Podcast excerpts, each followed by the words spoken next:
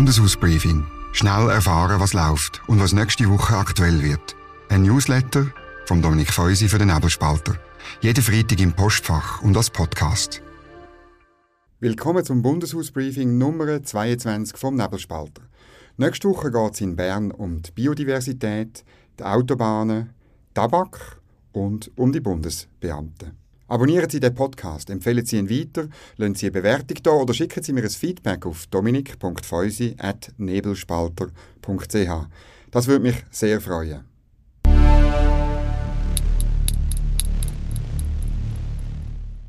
Was diese Woche zu reden gegeben Der Matthias Ebischer, SP-Nationalrat aus Bern, tritt an für die Nachfolge von Alain Berset.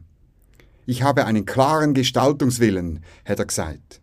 Was für einen Liberalen wie eine Drohung klingt, ist sein Credo. Immer etwas machen, immer mit allen reden. Ob er gewählt wird, hängt von der Konkurrenz ab.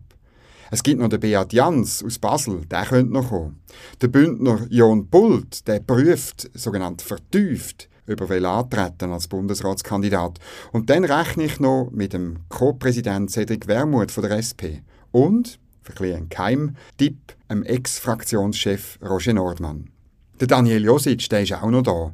Aber er kommt wahrscheinlich nicht einmal aufs Ticket.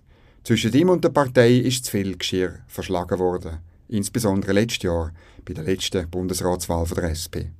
Meine Beurteilung. Der Matthias Ebischer hat intakte Chancen, aufs Ticket zu kommen.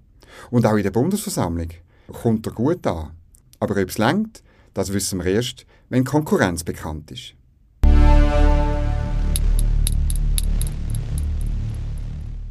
In der zweiten Sessionswoche geht es vor allem um Biodiversität.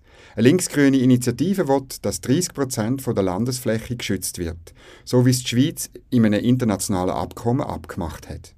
Heute sind es 13,4 Prozent, hat man lesen. Der Nationalrat will einen Gegenvorschlag. Der Ständerat hat Nein gesagt, weil er herausgefunden hat, dass viel mehr Flächen geschützt sind, als man ursprünglich gemeint hat, nämlich 23 Prozent statt 13,4. Meine Beurteilung.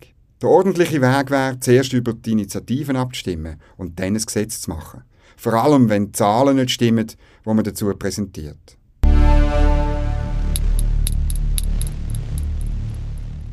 Im Ständerat geht es um die Autobahnen nächste Woche. Der Nationalrat will die an sechs Stellen in der ganzen Schweiz für insgesamt 5,3 Milliarden Franken ausbauen. Er will noch mehr Geld ausgeben als der Bundesrat. Die Befürworter wollen damit Stau verhindern. Die Gegner sagen, das löse das Problem gar nicht. Das Geschäft sollte aber ohne Problem durch den Ständerat durchkommen. Volksabstimmungen sind aber so gut wie sicher. Meine Beurteilung. Nach Jahren vom Stillstand gibt es wieder Vorhaben zum Ausbau der Verkehrsinfrastruktur der Straße. Sie stammen noch von der Simonetta Sommaruga, aber könnten die erste Bewährungsprobe für den Albert Rösti werden. Ich vermute, der trägt das mit Fassung.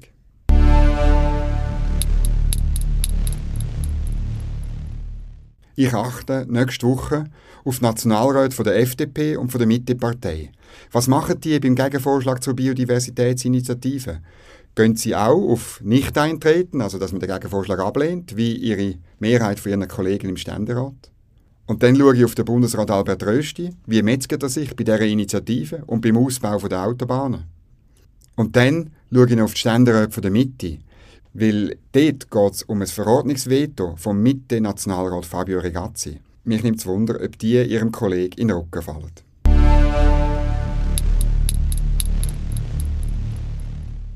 Was sonst noch läuft? Der Ständerat redet über Tabak und wie man dafür noch Werbung machen darf. Der Vorschlag vom Bundesrat ging weiter als die Initiative. Die Ständeräte haben ein paar Sachen rausgenommen. Das gibt eine interessante Debatte auch für den Bundesrat Alain Berset.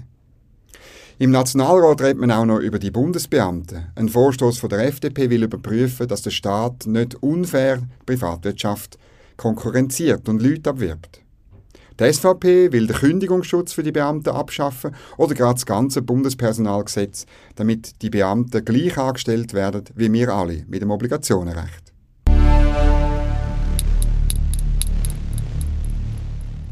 Das ist es wieder gewesen. Kurz und kompakt. Ausführlich und mit allen Quellen versehen findet ihr das Briefing ab dem Samstagmorgen auf nebelspalter.ch oder am Freitag in eurem Postfach, wenn ihr das Briefing abonniert und die Mailadresse da lasst. Den Link dazu findet ihr in den Show Notes. Ein schönes Wochenende, sagt Dominik Feusi und bis nächste Woche. Bundeshausbriefing. Jede Woche gut informiert. Ein Newsletter und Podcast vom Nebelspalter.